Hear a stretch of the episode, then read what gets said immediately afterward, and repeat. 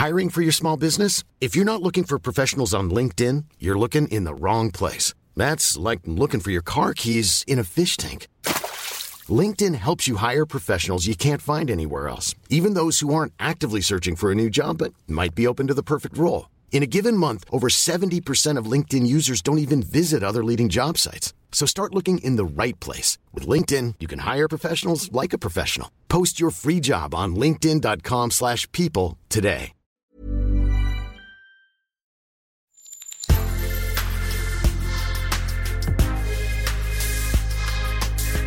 Mais avant l'épisode, j'aimerais vous rappeler que notre premier sponsor, c'est vous.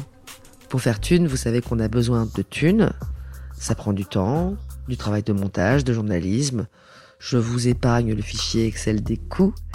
Mais à vous qui kiffez thunes, pour assurer notre indépendance financière et pour que ça continue, eh bien il n'y a qu'un moyen, la cagnotte Tipeee. Sur Insta, via le lien en bio, ou sur Google en tapant Thune Podcast Tipeee avec 3 E, T-I-P-E-E-E. Vous êtes déjà nombreuses, nombreux, mais on espère que vous le serez encore plus. Pour que Thune continue, je compte sur vous.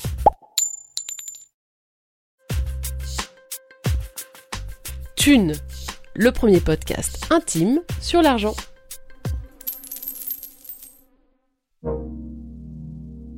Je kiffe les grosses bagnoles.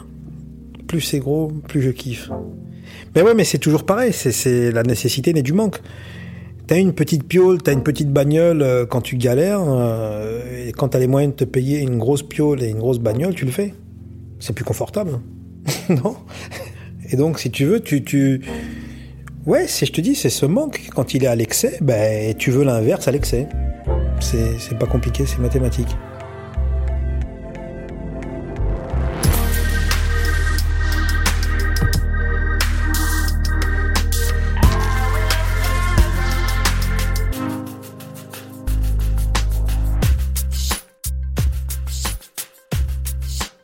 Bosses à l'école et que tu files bien droit, tu auras un bon travail et de l'argent. C'est super, ça s'appelle la méritocratie et ça met globalement tout le monde d'accord. Mais dans les faits, quand tu t'appelles Brahim, que ta mère est femme de ménage et que tu viens d'une cité, tu n'as pas besoin des statistiques pour comprendre que l'ascenseur social est carrément grippé. La solution Se casser. Loin, loin de la France, loin d'une famille qui te vampirise, loin des cassos comme Brahim les appelle. Et quand fortune faite, il revient au pays avec femme et enfants, un autre type d'intégration l'attend. Être légitime dans les sphères fermées de la bourgeoisie. Aujourd'hui, on parle de fric, de super pauvres et de super riches, d'apparence et de mauvais goût, d'intégration ici et ailleurs, de bling, de famille et du goût de la revanche quand on a manqué. Bonne écoute.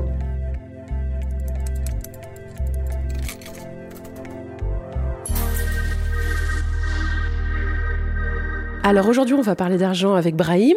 Alors Brahim, tu es chef d'entreprise, tu as 43 ans et tu vas nous parler de ton rapport avec la thune. Où est-ce que tu es né? Où est-ce que tu as grandi? Et que faisaient tes parents? Alors moi, je suis né à Aubergenville. Euh, malheureusement, mon père est décédé, je ne l'ai pas connu, il est mort d'un accident de voiture. Donc euh, ma mère était enceinte de moi. Ma mère, ce qu'elle faisait, ben, elle était femme de ménage. Et puis ensuite, elle était femme au foyer. Euh, les seules fois où on parlait d'argent, c'est quand ma mère voulait me taxer euh, ma bourse étudiant. Ça peut paraître drôle, mais c'est la réalité. Ouais, Dans le besoin, et puis femme de ménage, donc... euh, donc, donc, donc, l'argent, c'est tabou, il en faut, et, et ben, il faut, il faut aller le chercher, il faut aller le trouver, et puis c'est compliqué. Des sujets compliqués. Gros manque, gros manque. D'où l'envie d'en, gagner beaucoup. La nécessité naît du manque. L'histoire de mes parents, euh, c'est comme une histoire parmi tant d'autres. C'est mon grand-père euh, maçon, il arrive euh, du Maroc en tant que main-d'œuvre. Et ensuite, il amène son épouse, les enfants. Donc, ma mère est née à Casablanca. Mon père est né à Tazarine. Et c'est une famille de 11 enfants. Donc, euh, 11 bouches à nourrir dans un studio en Bretagne, à Dinard. C'est compliqué dans le sens où ben, 11 bouches à nourrir, euh, un salaire. Il faut ben, les filles euh, vite les marier Donc euh, mariage arrangé. Et puis les garçons, euh, le plus tôt ils sont sortis ou le plus tôt ils travaillent et, le mieux c'est parce qu'il faut faire rentrer de l'argent à la maison euh, et filer ça aux parents. Euh. voilà, une histoire classique d'une famille euh, euh, qui arrive du Maghreb, du Maroc, euh, sans trop de sous. Et puis il y a une solidarité qui se crée. Et puis après il y a, les taxes qui se mettent en place, la taxe familiale. Non, mais c'est ça. Donc les études, les études, tu fais l'impasse. euh, tu t'arranges pour que tes fils se marient euh, avec un mec qui bosse, qui ramène des thunes. Et, puis voilà. Et puis t'enfiles euh, pour être reconnaissant vis-à-vis de, de tes parents. Ben t'enfiles à, ta mère, à ton père, et, et pour être un enfant modèle, on va dire. Et chez toi aussi, c'était comme ça? Ah bah on a fait un copier-coller, copy and paste. Si tu veux, ma mère a reproduit exactement ce qu'elle a vécu. Donc il faut taxer la bourse étudiante, euh, tu fraudes le train parce que t'as pas d'oseille. Les bouquins, euh, tu les taxes à des potes, ceux qui sont passés avant toi.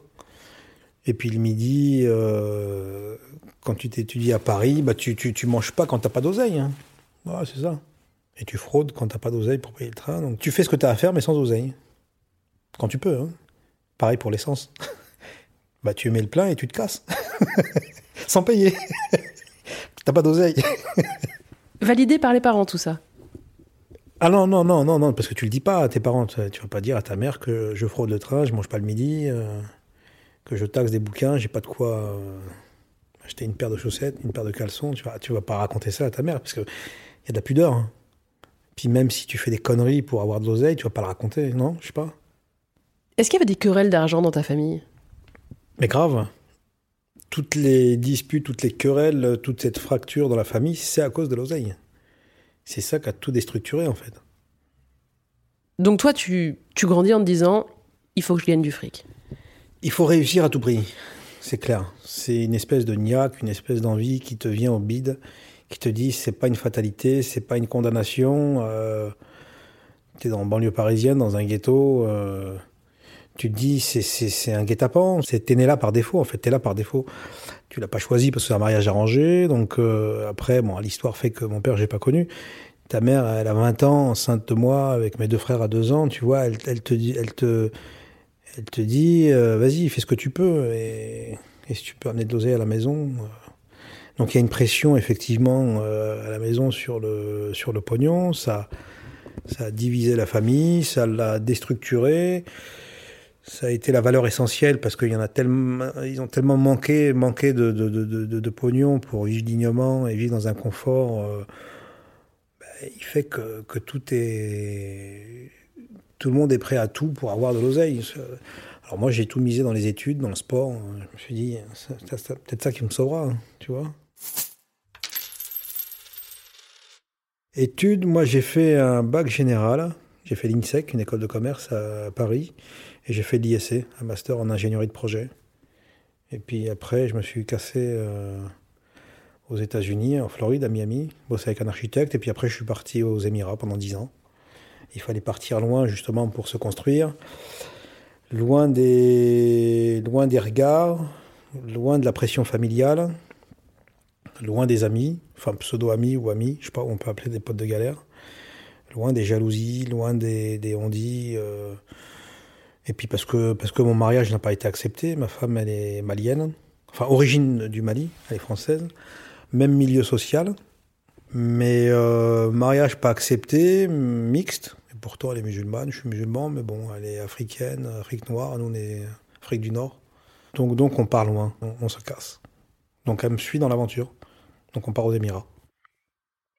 Tu me parlais du sport aussi. Pourquoi tu dis que le sport t'a sauvé? C'est un exutoire le sport. Ça m'a transmis des valeurs de maîtrise de soi, de dépassement de soi. Et puis quand, quand tu es au sport, t'es pas dans la rue. Tu fais pas de sport. euh, tu cumules, si t'as pas d'exutoire, tu cumules l'agressivité. Puis soit tu fracasses quelqu'un, soit quelqu'un te fracasse. euh, cette violence, à un moment donné, cette, violence que tu as au berceau déjà par le fait d'avoir pas connu son père, des manquements, des pressions familiales, plus euh, pression sociale, plus euh, le poids du regard. De, Et puis on est en France, faut pas oublier qu'on est en France. Voilà. Enfin, je veux dire, je vais pas te faire un dessin. hein. Tu connais, hein. enfin, ça existe. hein. Un système de caste, de discrimination. Tu trouves qu'il y a un système de caste en France? Oui, système de caste invisible.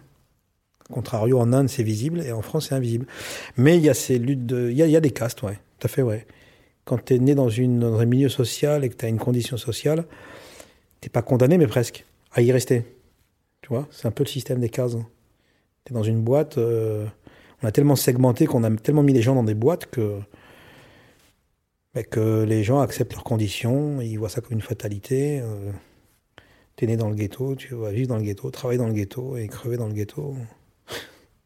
Enfin, en France, c'est ça. Enfin, je veux dire, moi, Brahim, avant de, de m'asseoir avec un Bolloré, une Bettencourt, ou, ou, je sais pas, des familles euh, nobles, Aristo, ou des familles. euh, c'est codé tout ça. La société est très codée en France. Tu me dis que tu as fait une école de commerce à Paris. Mais comment tu te l'es payée? Alors, euh, Bessières, en premier cycle, c'était l'école publique, l'école nationale de commerce de Paris, à Bessières. hein. Donc ça, c'était gratuit, ça c'est top. Ensuite, j'ai fait l'INSEC, c'est une entreprise qui me payait ma licence et ma maîtrise. En échange, j'ai fait des missions, euh, des missions business pour, euh, bah, la boîte. Et la cinquième année, j'ai fait un crédit, un prêt étudiant, grâce à Steve, chez qui j'avais fait un stage, qui avait appelé son banquier, parce que je trouvais pas de banquier. Forcément, quand tu n'es pas né dans la bonne euh, classe sociale, et, quand tu t'appelles Brahim, et que tu arrives de banlieue, avec une adresse pas terrible, et que tu dis au banquier, j'ai un projet, c'est de faire des études, le gars te regarde, il dit, est-ce que vous avez des garants, des cautions? Tu dis, bah, j'ai pas de papa déjà. Ma mère est femme de ménage. Vous avez rien à hypothéquer? Ben non, rien. on n'a rien à hypothéquer. Puisque c'est pas, on n'est pas des cassos, mais presque, quoi. Je veux dire, tu, tu es dans un logement social, euh, dans un HLM, tu veux, qu'est-ce que tu veux hypothéquer Il n'y a rien à hypothéquer. Et donc, donc il me fait, euh, grâce à, un chef d'entreprise chez qui j'ai fait un stage, qui appelle sa banque, donc la HSBC, pour pas la, nommer, je tombe sur un directeur d'agence, euh, j'ai un entretien avec lui, et il me fait confiance. Et je suis assez surpris. Il me dit bah, Tu me ramèneras tes bulletins scolaires, euh, quelle école tu veux faire, combien ça coûte. Donc je lui amène tout ça et il me dit C'est OK, c'est bon. Je lui dis Mais j'ai pas de garantie, j'ai pas de caution, j'ai rien de tout ça. Il me dit Non, je vous fais confiance, donc je vais faire un pré-confiance. Hein, ça s'appelle comme ça d'ailleurs, pré-confiance. Comme quoi c'est possible. Et grâce à lui, j'ai eu mon prêt étudiant, j'ai fait ma cinquième année.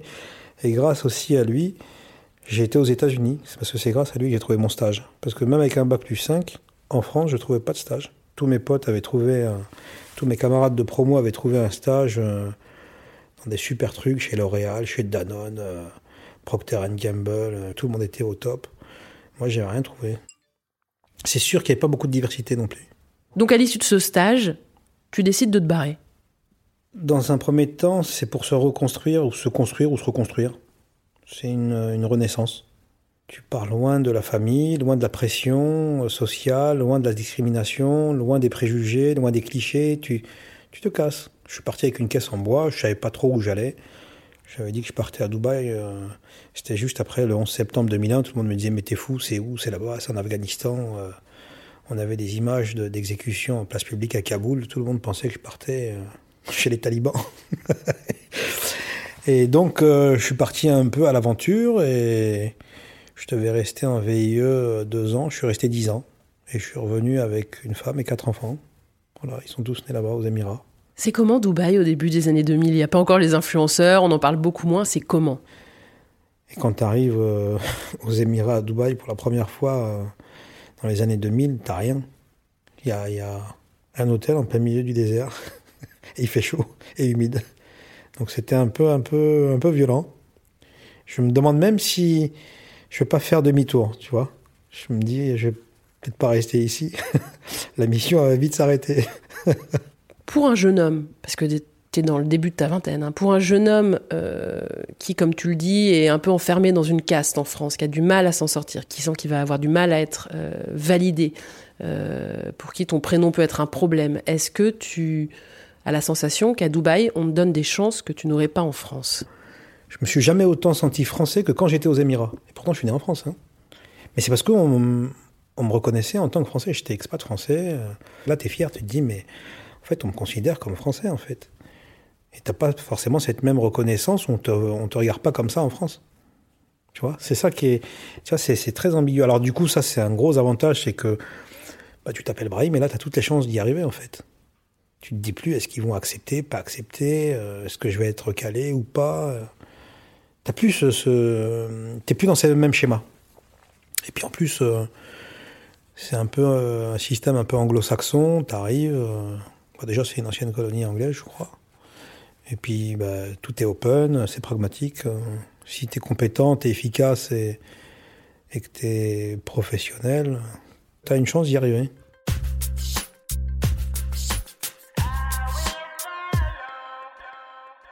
Là-bas, je bosse dans un premier temps pour une boîte qui est éditeur euh, de meubles, 18e, de style français.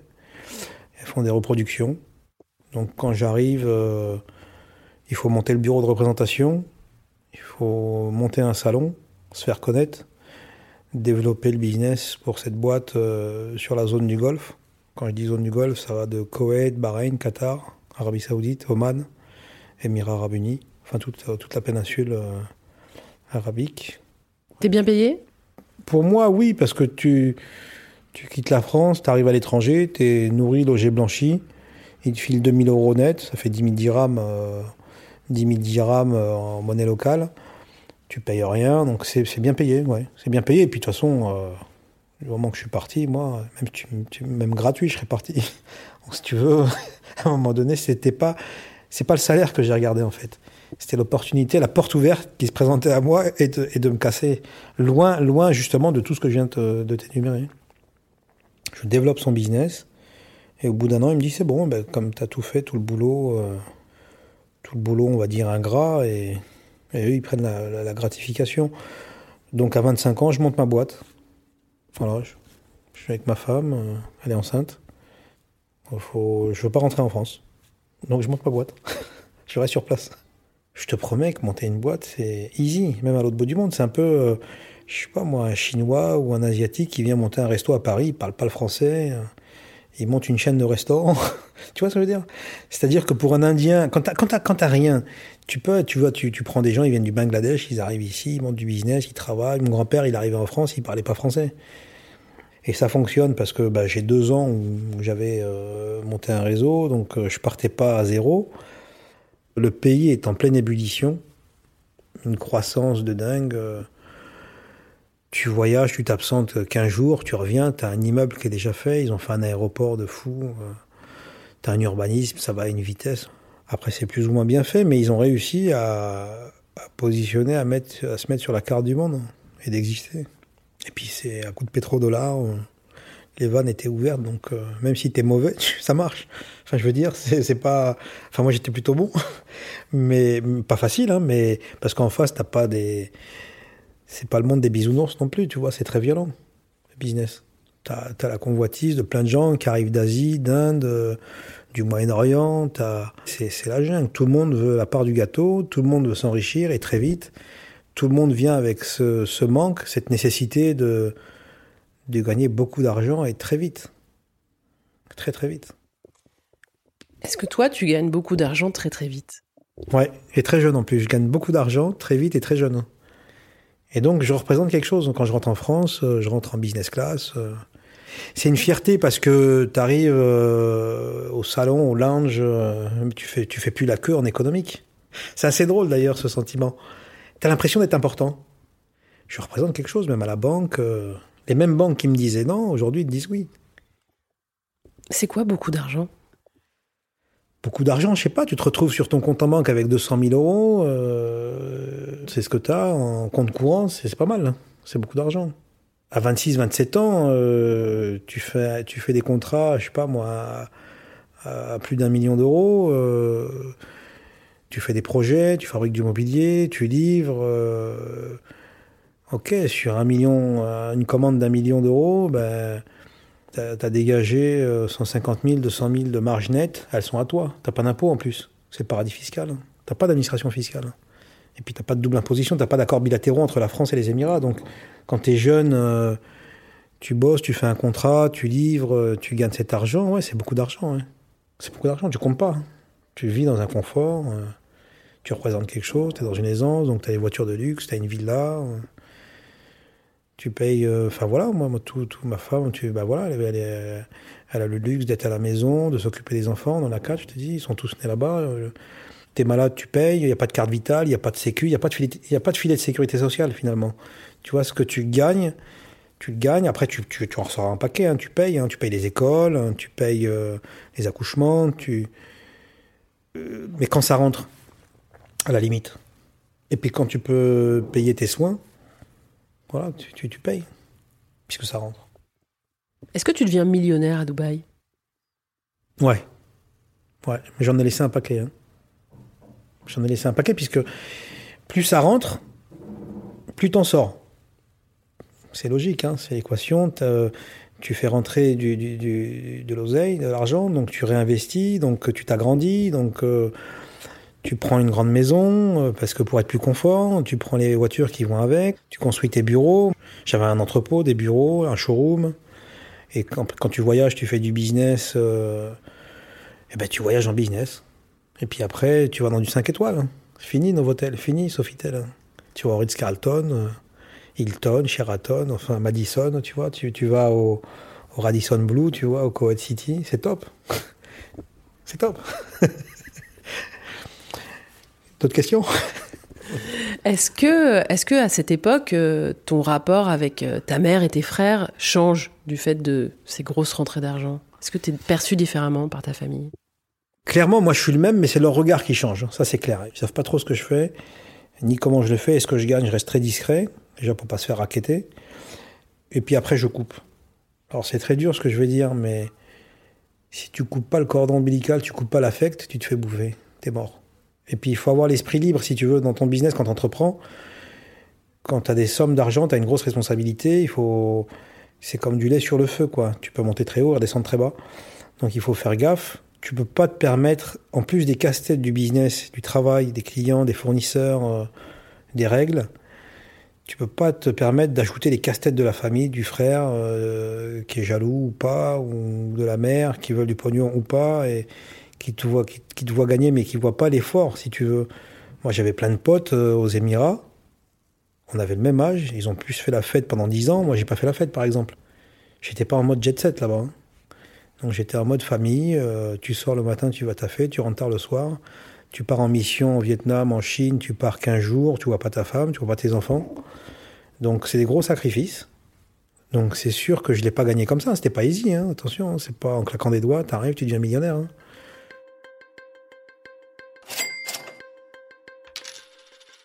Donc je reste très discret. En France, je rentre, mais je reste très discret. On sait que je gagne de l'argent, on sait que je gagne beaucoup d'argent. Après, je coupe. Parce qu'on me pose des questions, et ça, combien ça coûte, ça, combien t'as acheté, ça, combien tu as dépensé. Tout est un rapport d'argent après. Après, tes rapports avec tes frères, avec ta mère, avec les oncles, les tantes, euh, la grand-mère, la famille déjà, et puis après, les amis, quand y a, enfin, quand on est amoureux, ça, ça dépend ce qu'on met euh, derrière le mot ami. Mais toutes tes connaissances, euh, leur regard change. J'avais même un meilleur pote, un pote d'enfance, si tu veux, qui, est devenu jaloux et, j'ai plus, j'ai perdu un pote à cause de ça. J'ai perdu un copain à cause de, de, de, ça. Tu vois, l'argent, thunes, ça, ça, ça, ça a le pouvoir aussi de, de t'écarter loin des tiens quand on a. Tu t'isoles en fait, pour se protéger. Hein. Mais euh, ouais, si c'était à refaire, je l'aurais refait. De toute façon, j'ai pas à culpabiliser. Hein. Je l'ai pas volé cet argent, je l'ai gagné. Ah, c'est sûr, t'as du monde. Après, quand t'as de l'oseille, tu vas au resto, bah, tu payes, tu veux faire plaisir, puis t'as as manqué. Donc tu, veux faire plaisir. Mais là, t'as as plein d'amis, t'as as des pseudo-amis, amis, enfin, je sais pas comment on peut appeler ça, des connaissances. Tout le monde est content d'être avec toi, de venir sortir avec toi, manger avec toi, faire la fête avec toi, parce qu'ils se disent, bah, c'est lui qui va payer, de toute façon, l'addition à la fin. Est-ce qu'à certains moments, t'as l'impression de flamber un peu? De montrer que tu as de l'argent, de, de, consommer de façon un petit peu ostentatoire, d'afficher un petit peu tout cet argent, ou tu fais plutôt profil bas? Flamber, non. C'est pas dans ma nature. Mais par contre, cette revanche qu'il y a sur la vie quand tu as manqué d'oseille, forcément, tu vas prendre euh, une berline de luxe, un 4x4 de luxe, une villa. T'as pas besoin de flamber. On va savoir que tu es là, tu fais ton business, tu gagnes de l'oseille, parce que tout ça, ça coûte cher. Les enfants, ils ont leur chambre, ils ont tout ce qu'il faut. En fait, tout ce que tu n'as pas eu, en fait. Hein. Tout ce que t'as pas eu. hein. Quand t'es entassé à, trois dans une petite piole avec des lits superposés, ton frère qui te taxe les fringues euh, parce qu'il y a rien, il faut tout partager, même ton intimité. Enfin, c'est relou. Donc, si tu veux, je veux pas ça pour les enfants.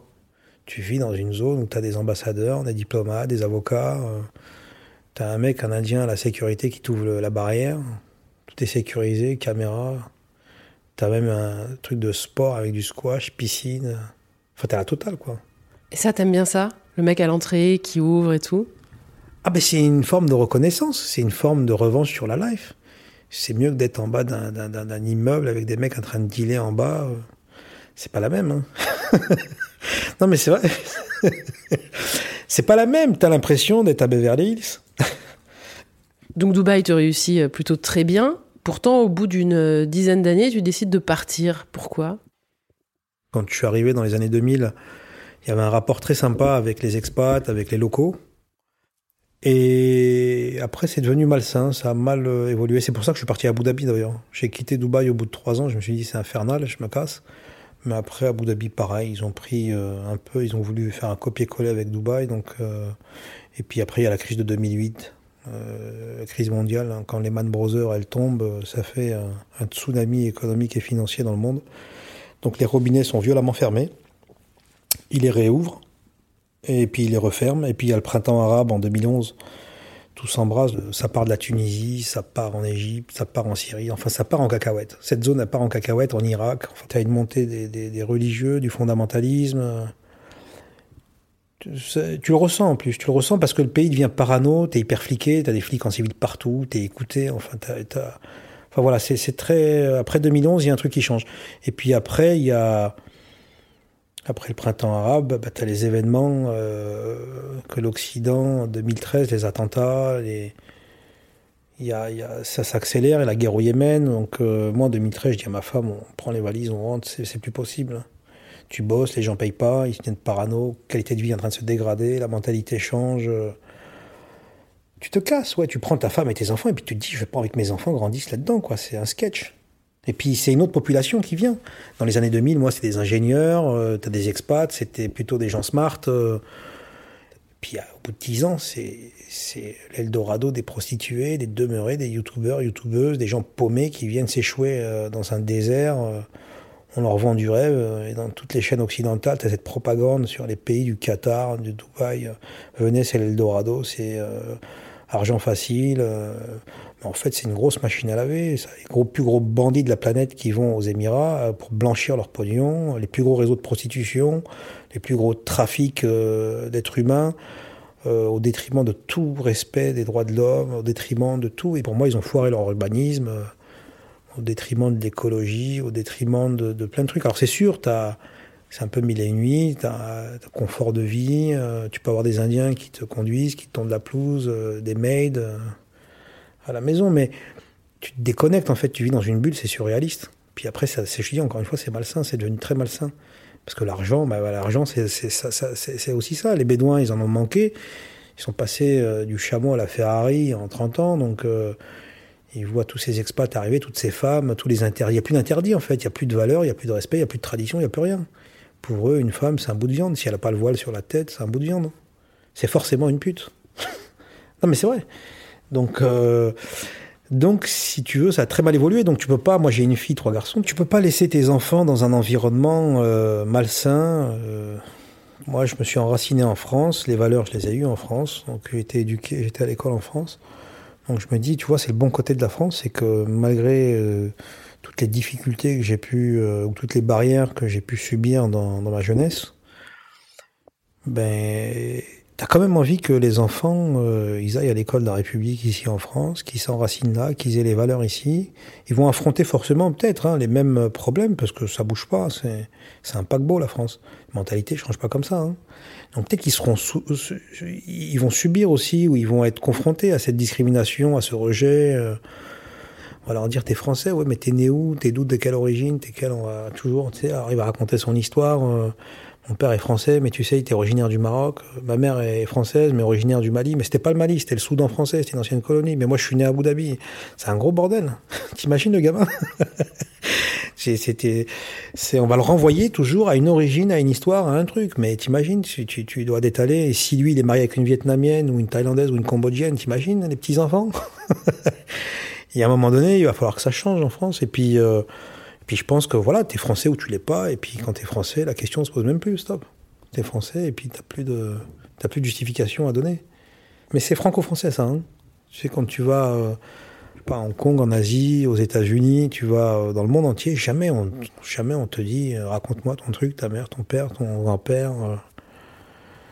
Ça n'existe pas, ça. En France, quand tu parles bien français, on te dit Ah, c'est curieux, vous parlez bien français. c'est fou, hein Mais quand tu parles ta langue maternelle, c'est dingue, hein Les gens n'ont pas intégré, ils te demandent de t'intégrer alors que tu n'as pas à t'intégrer, puisque moi je suis né là. Mais ils n'ont pas intégré le fait qu'il y ait des gens avec des yeux bridés, des gens peu bronzés, euh, de tout horizon, qui, qui, sont nés en France, qui ont été éduqués en France, qui parlent français, qui sont français, qui... Et voilà, je crois qu'on a encore un... Euh, ça mouline, hein, mais ça viendra. Hein. Tu sais. Le chemin est encore long, mais il faut pas désespérer.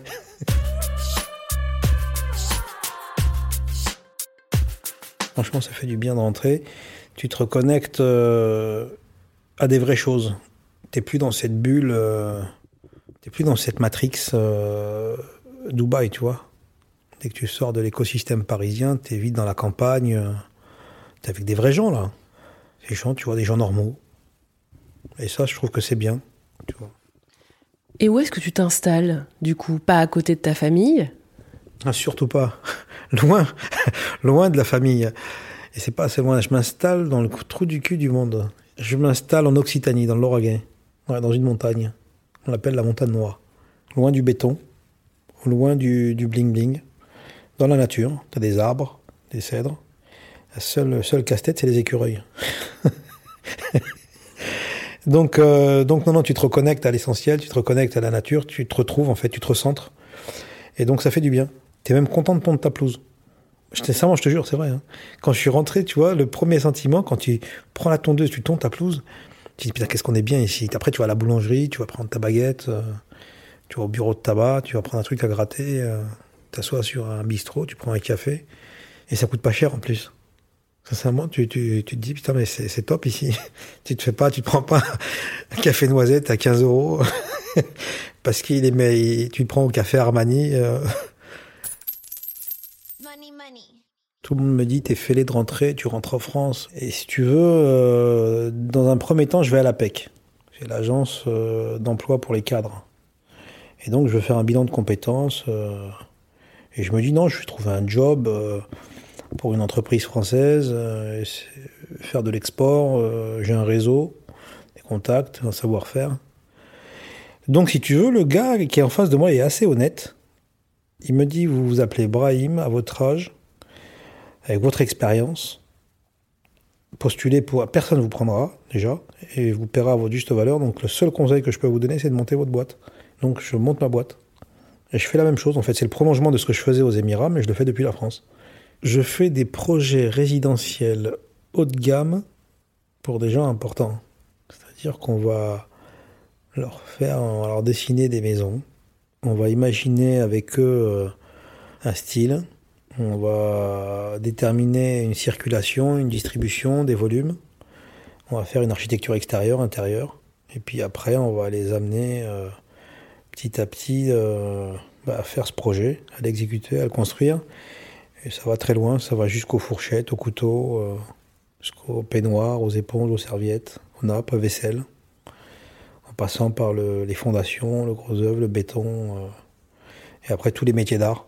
Donc j'ai un métier assez original, assez atypique, dans le sens où, où tu pars d'un terrain vague et un tas de sable, on va dire, et tu dois faire un mini palais ou un palais ou, une maison où, voilà, tu dois la faire dans un style qui est autre que le style euh, local en termes d'architecture, parce qu'ils adorent notre 18e français.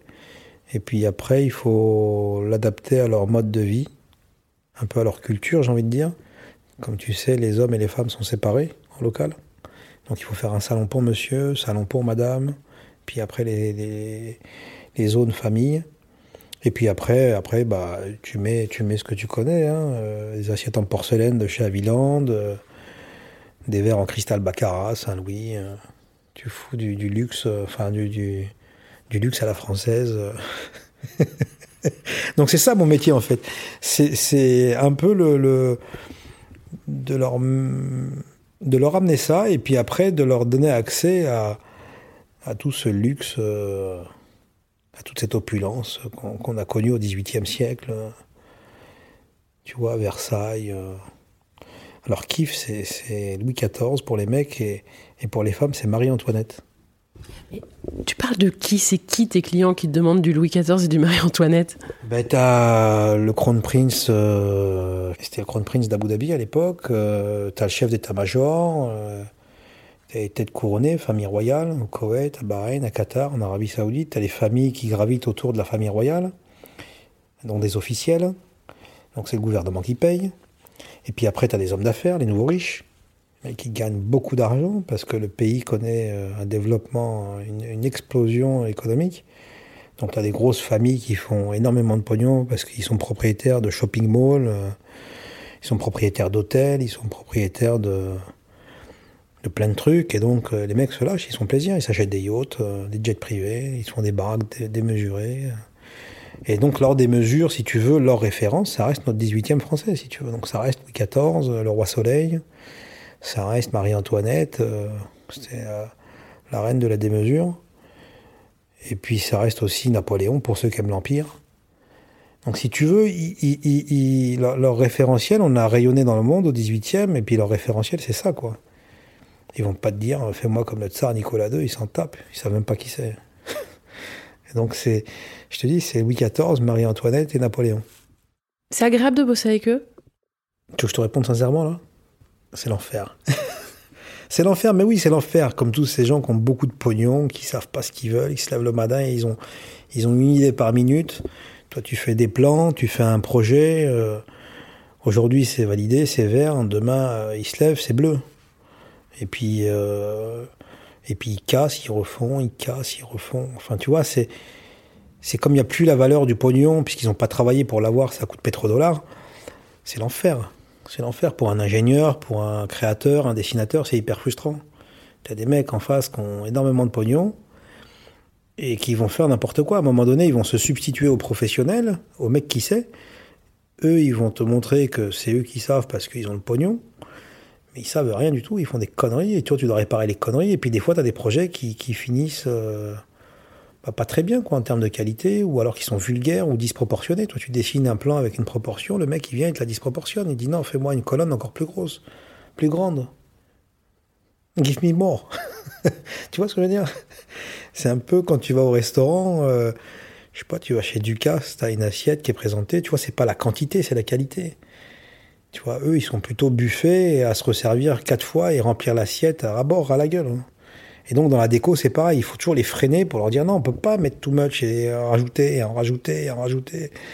Tu vois déjà que c'est assez doré, t'imagines? Tu rentres dans la baraque, il te faut des lunettes de soleil. non, c'est pour ça, c'est l'enfer. C'est frustrant même. Tu te dis des fois, ils sont fous. Alors après, tu n'as plus le contrôle. Si le mec il veut vraiment mettre de l'or partout, tu lui fous même les chiottes en or, les robinets en or. Tu fous tout du doré partout. Comme ça, hop, c'est réglé. Pas le passer, ça, quand même. hein.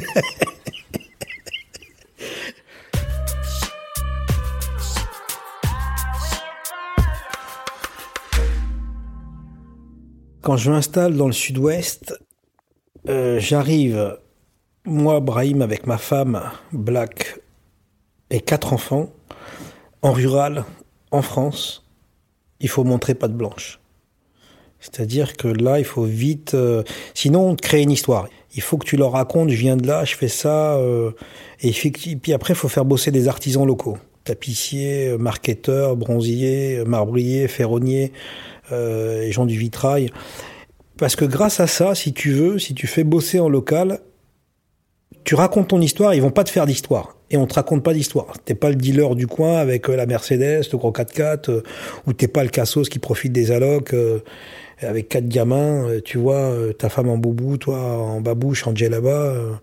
tu vois, c'est, en rural, c'est, des petites villes. Tu, les gens peuvent vite te faire une histoire et te coller une étiquette, et puis après pour en sortir. Un good luck, hein, bonne chance. Voilà, tu fais travailler des artisans locaux et là, tu es respecté. Euh, tu es respecté. Mais ça veut pas dire que tu es intégré ou accepté. Attention. Hein. On veut bien ton oseille, mais tu es français, mais tu vois Tu vois ce que je veux dire? C'est français exotique. C'est moi d'abord, c'est nous en priorité, tu vois La petite anecdote. Quand je suis rentré en France, j'ai dû payer un an de loyer d'avance pour louer une maison. Parce que les agences immobilières, t'arrives, Brahim, avec une femme et quatre gamins, t'as pas de bulletin de salaire, t'as pas de déclaration d'imposition, t'as rien de tout ça, mais il n'y a même pas une agence immobilière, même pas un proprio qui te, qui te donne un, toit. Donc, donc tu payes un an de loyer d'avance, et puis après tu as un bail, et puis après tu montes une boîte, tu commences à te faire un bulletin de salaire, des déclarations d'imposition, tu payes tes impôts, parce que dans rural tout se sait, et donc euh, il faut vite rentrer dans la case. Et donc je rentre dans cette case. Donc. Et donc je, je, passe 5 ans en location dans une baraque, assise dans une maison, je peux te dire que c'était inconfortable après ce qu'on a connu aux Émirats. Mais bon, j'ai pris, je pouvais pas faire la fine bouche. Hein. j'ai pris ce que je trouvais. Hein.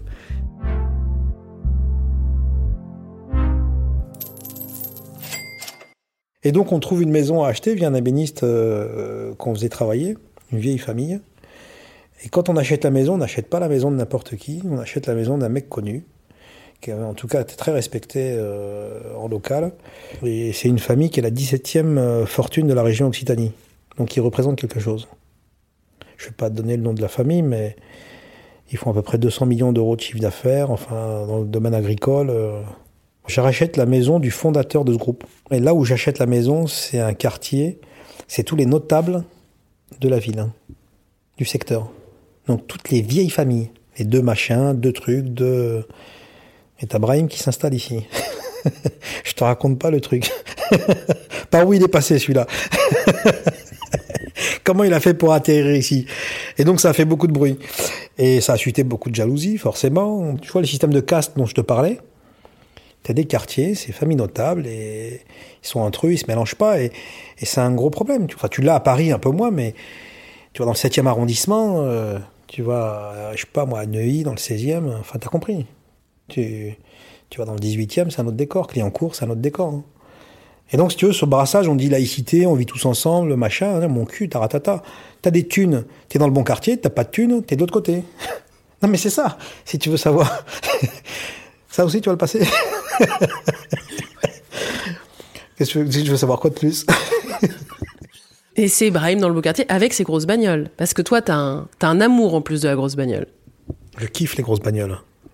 Plus c'est gros, plus je kiffe. Mais ouais, mais c'est toujours pareil. C'est la nécessité n'est du manque. T'as une petite piole, t'as une petite bagnole euh, quand tu galères, euh, et quand t'as les moyens de te payer une grosse piole et une grosse bagnole, tu le fais. C'est plus confortable, non Et donc, si tu veux, tu, tu, ouais, c'est je te dis, c'est ce manque. Quand il est à l'excès, ben, tu veux l'inverse à l'excès. C'est c'est pas compliqué, c'est mathématique. Et donc là, euh, donc là, tu gagnes bien ta vie, aussi bien qu'à Dubaï. Euh, donc tout va, tout va très bien. Je la gagne même mieux qu'à Dubaï. C'est dingue, hein Le fait de me casser, de rentrer en France, je prends, je te dis, plus de valeur, plus de hauteur, plus de recul, et je gagne mieux ma vie. Et ça me coûte moins cher en plus. Parce que vivre à Dubaï, ça me coûtait une blinde. J'avais plus de 150 000 euros qui partaient tous les ans, en frais fixes. Hein. Entre euh, l'entrepôt, les bureaux, euh, la villa, les écoles, les hôpitaux, les soins, les médicales, enfin tout, tout le, et je t'ai pas mis les voyages, je t'ai pas mis, euh, enfin tout ce que tu, tu vois. C'est un frais fixe, assurance. Euh. Donc, bah bon, tant que tu as les moyens de payer, tu payes. Hein. Et puis après, quand tu rentres en France, t'as pas, pas tout ça à payer. L'école est gratos, t'es en rural. T'as pas les trucs 5 étoiles, bling bling. Et pourtant, tu manges aussi bien. Parce qu'on mange bien dans le sud-ouest, ça se voit, non? Foie gras. Et même dans les restos, quand tu arrives en rural, dans des, chez des étoilés où des, les gens te regardent, toi arriver, dis tiens. ça, c'est une de mes plus belles victoires. Sincèrement, ça, c'est une belle. Tu vois, l'oseille, les thunes, ça permet aussi d'avoir accès à des choses qui te seraient normalement interdites ou on se permettrait pas de. Tu vois? Quand tu sais qu'à ta table à côté, tu as euh, Moscovici ou que. Et ça m'est arrivé, hein, c'est des vraies expériences. T'as un politique à côté et tout, toi tu rentres, t'es là, tu moi aussi je suis là. T'as vu? Toi t'es là, mais moi aussi je suis là. et toi tu viens de là, mais moi je viens de là. Tu vois, le chemin a été long, mais j'ai dû partir 10 ans, tu vois, avec des gros sacrifices. Ouais, ouais, tu vas manger chez un étoilé, un relais château. euh, Voilà, tu, tu, tu, tu vis pas euh, comme un cassos quand t'as de l'argent, non? Non, je te le dis, c'est sûr, c'est un confort. hein.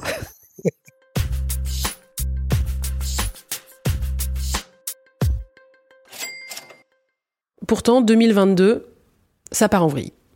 2022, ça part en vrille, mais c'est pas 2022 qui part en vrille, c'est bien avant. Mais là, avec la crise sanitaire, euh, on t'a sorti le Covid, euh, personne ne savait ce que c'était, les avions cloués au sol. Donc moi, j'ai une activité à l'international. Bah oui, c'est paralysant, ça c'est le premier élément.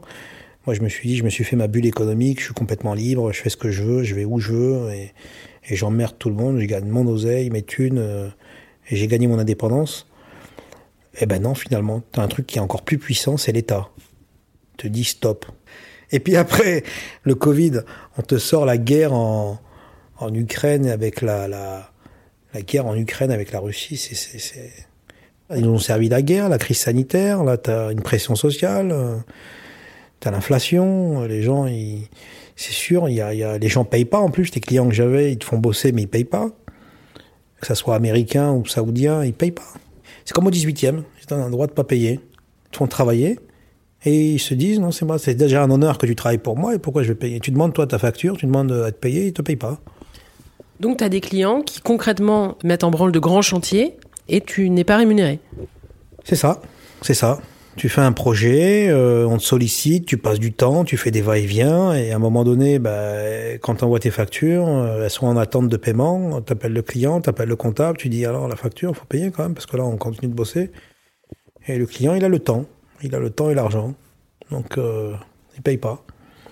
Et toi, euh, en attendant, le compteur il tourne, t'as pris deux ans de Covid, t'as pris tous les prêts euh, sur la gueule pour tenir, PGE, prêt garanti par l'État, et toutes les lignes de crédit inimaginables euh, avec des billets de trésor en pagaille pour tenir, tu vois, perfusion quoi en gros, hein, tu vois. Alors, on nous a mis en perfusion après, hein, c'est un coma, tu vois. Sauf que le réveil, euh, c'est, tu sais, t'as deux chances, de- t'as deux, deux, deux, t'as deux scénarios. Tu vois, le coma, soit on te débranche et tu crèves, soit on te débranche et hop, youpi, on y va. Mais comment tu veux, toi, youpi, on y va avec la guerre en Ukraine, avec la, avec la hausse des prix sur les matières premières, les denrées, le prix de l'énergie. Là, on te dit, on va couper les lecs, on va couper le gaz, on va pas chauffer. C'est hyper angoissant, c'est hyper anxiogène. Enfin, tout part en couille. non, je suis désolé, non, mais c'est, moi, c'est mon sentiment, en tout cas. D'où l'envie de repartir, hein. J'ai une envie ardente de me rebarrer. Je te dis la vérité. Je me vois bien vivre au Vietnam, tu vois, à Saigon ou à Hanoï. euh, ou alors en Asie, enfin un peu plus bas, euh, Indonésie, Malaisie, j'en sais rien. Mais dans un truc où il y a une vie pas chère, une dynamique, euh, des écoles françaises bien cotées, avec un niveau bien sympa, euh, avec des gens calmes. J'adore l'Asie, moi. Au début de l'entretien, tu me parlais des banques qui, quand tu as de l'argent, te déroulent le, tapis rouge et aujourd'hui que tu as des impayés qui te plombent un peu, euh, finalement ne te sont d'aucune aide. Tu veux bien raconter ça? Le mythe de dire que les banques ne prêtent qu'aux riches, c'est pas un mythe, c'est une réalité. Plus t'as d'oseille, plus on ouvre les robinets, plus tu prends de la confiture. C'est vrai, hein. et ils se mettent carpette, hein. et ils viennent te chercher hein, pour te prêter. T'as même pas, tu les démarches pas, c'est eux qui te démarchent. Et donc effectivement, les banques, je peux être vulgaire deux minutes, c'est des grosses putes. non mais vraiment des grosses putes, parce que quand t'as d'oseille ils savent venir te, chercher, euh, ils te reçoivent avec les honneurs, le truc. C'est lui qui t'ouvre à l'entrée, c'est lui qui t'ouvre à la sortie. Comme un portier, tu sais, dans les hôtels 5 étoiles. Et il veut te vendre ses assurances, ses forfaits mobiles, ses trucs, ses placements, ses, euh, toutes ces conneries. Et puis il te dit, pour vous, il n'y a pas de souci, on va vous donner euh, plus qu'il n'en faut. Mais quand on n'a pas, c'est là le bordel. quand on n'a pas, quand il commence à fermer le robinet parce que t'en as pas, il voit que t'en as un peu moins, t'as pas l'impression d'avoir vu la même personne. hein.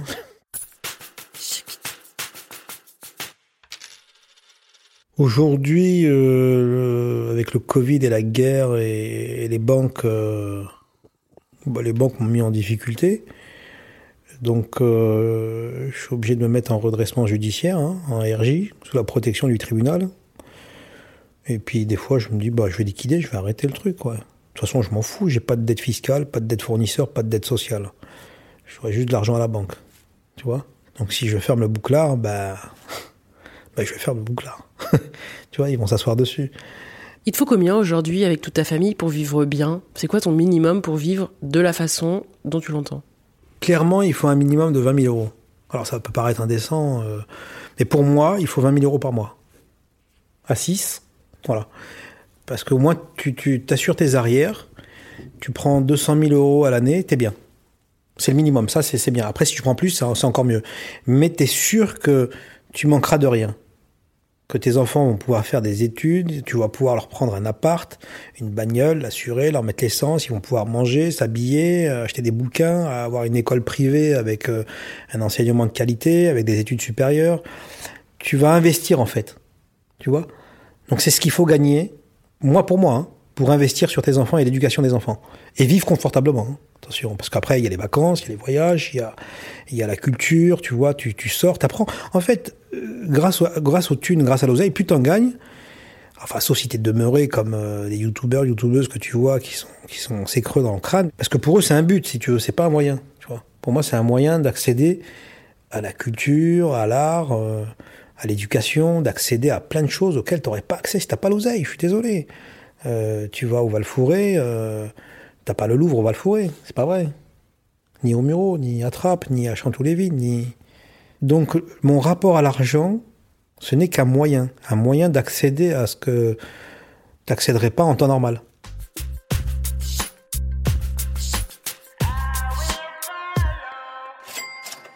Est-ce que tu as renoué avec ta famille? Non, j'ai pas renoué avec euh, la famille. Le mot maman, papa n'a du sens que si on y associe la valeur qui va avec. Enfin, je peux pas parler de mon père que paix son âme, mais je l'ai pas connu. Mais ma mère, c'est juste une génitrice. En fait, elle m'a mis au monde. Voilà, c'était un mariage arrangé, euh, forcé même. Euh, elle m'a mis au monde. On ne sait pas dans quelles conditions. Il n'y a pas de travail de mémoire sur le mort de mon père. Y a... Pour moi, je suis orphelin. J'ai ni père ni mère. Voilà. T'as des frères? Ben, j'ai deux grands frères. Il y en a un qui est fiché S et l'autre fiché au grand banditisme. Tu vois Donc c'est pas mal. Hein et puis moi, je fais du business. Donc ma famille aujourd'hui, c'est pas ma mère, mes frères, j'en ai rien à branler c'est ma femme et mes enfants. Et si Dieu veut, mes petits-enfants, et, ce que je vais laisser, si tu veux. Donc tu es obligé de couper. Si tu coupes pas, t'es mort. Non, vraiment. Hein. Tes enfants, finalement, sont nés euh, euh, dans une famille plutôt, enfin, très privilégiée. Ils n'ont pas du tout vécu la même enfance que toi. Tu leur dis quoi? Ah non, mais mes enfants sont hyper privilégiés. Ah mais ça c'est clair et net. Mais nous, on a tout fait pour qu'ils soient privilégiés. On leur donne un confort de vie, tout en leur transmettant des valeurs. Ils connaissent mon histoire, ils connaissent l'histoire de mon épouse. Euh, ils la connaissent dans les moindres détails. Donc les enfants, ils ont conscience, même eux, ils ont conscience qu'ils sont privilégiés par rapport à leurs copains. Euh, en rural, euh, le père est artisan, il est au SMIC, il galère, enfin. Et forcément, encore une fois, on est là où on nous attend pas. Tu vois, on pourrait penser, euh, famille nombreuse, c'est des cassos, s'ils grattent les allocs. Ben non. Tu vois, j'en veux pas, moi, dans alloc. Et quand tu reçois ta fiche d'imposition, tu payes des impôts, t'es fier. C'était un but, hein, c'est de leur donner ce, qu'on n'a pas eu. Et puis de leur laisser quelque chose pour qu'ils puissent construire sur cette base. Tout en leur transmettant des valeurs. Donc ça va pas être des gosses de riches, fils à papa, euh, je claque des doigts, j'ai ça, non. Parce que je veux pas qu'il est facile. Même si je sais que je suis en train de leur faire un matelas. Donc il va falloir qu'ils aillent se le chercher, qu'ils fassent un projet, qui se prouvent à eux-mêmes qu'ils sont capables de le faire et qui me prouvent qu'ils sont capables de le faire. Comme ça, je pourrais mourir tranquille après. Tu vois? C'est le but? Le but, ouais, ben ouais, ben, bien sûr que c'est le but. À la fin, on va tous mourir. Hein. C'est... je vais pas le prendre avec moi, tu vois, tout ça. C'est pour ça, je te dis, même le roi Fahad, il est parti dans une caisse en bois, une bonne prière, terminé. Et pourtant, il était l'homme le plus riche de la planète. Bill Gates, pareil. Steve Jobs, pareil. Enfin, Brahim, pareil. Toi, pareil. tu vas y aller. Quand tu veuilles ou pas, tu vois, on est né à poil, on repart à poil sans thune, sans rien. Quand t'es arrivé, t'avais pas d'oseille. Et quand tu repars, c'est fini. T'en laisses, c'est pas toi qu'en profite, mais il y a plus rien.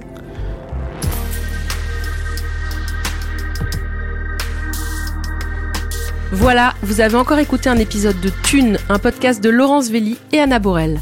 Cet épisode a été réalisé par Laurence Velli et monté par Manuel Dedonder. Si vous aimez Thune, vous pouvez nous soutenir. Le plus simple, c'est des étoiles et des commentaires. Ça a l'air anodin, mais ça ne l'est pas. Pour nous contacter, vous pouvez passer par Facebook ou notre compte Instagram.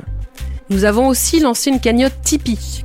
Parce que donner un peu de thune à thune, ça fait sens et on en a besoin pour continuer. Vous la trouverez dans le lien de la bio de notre compte Instagram. Merci et à très bientôt.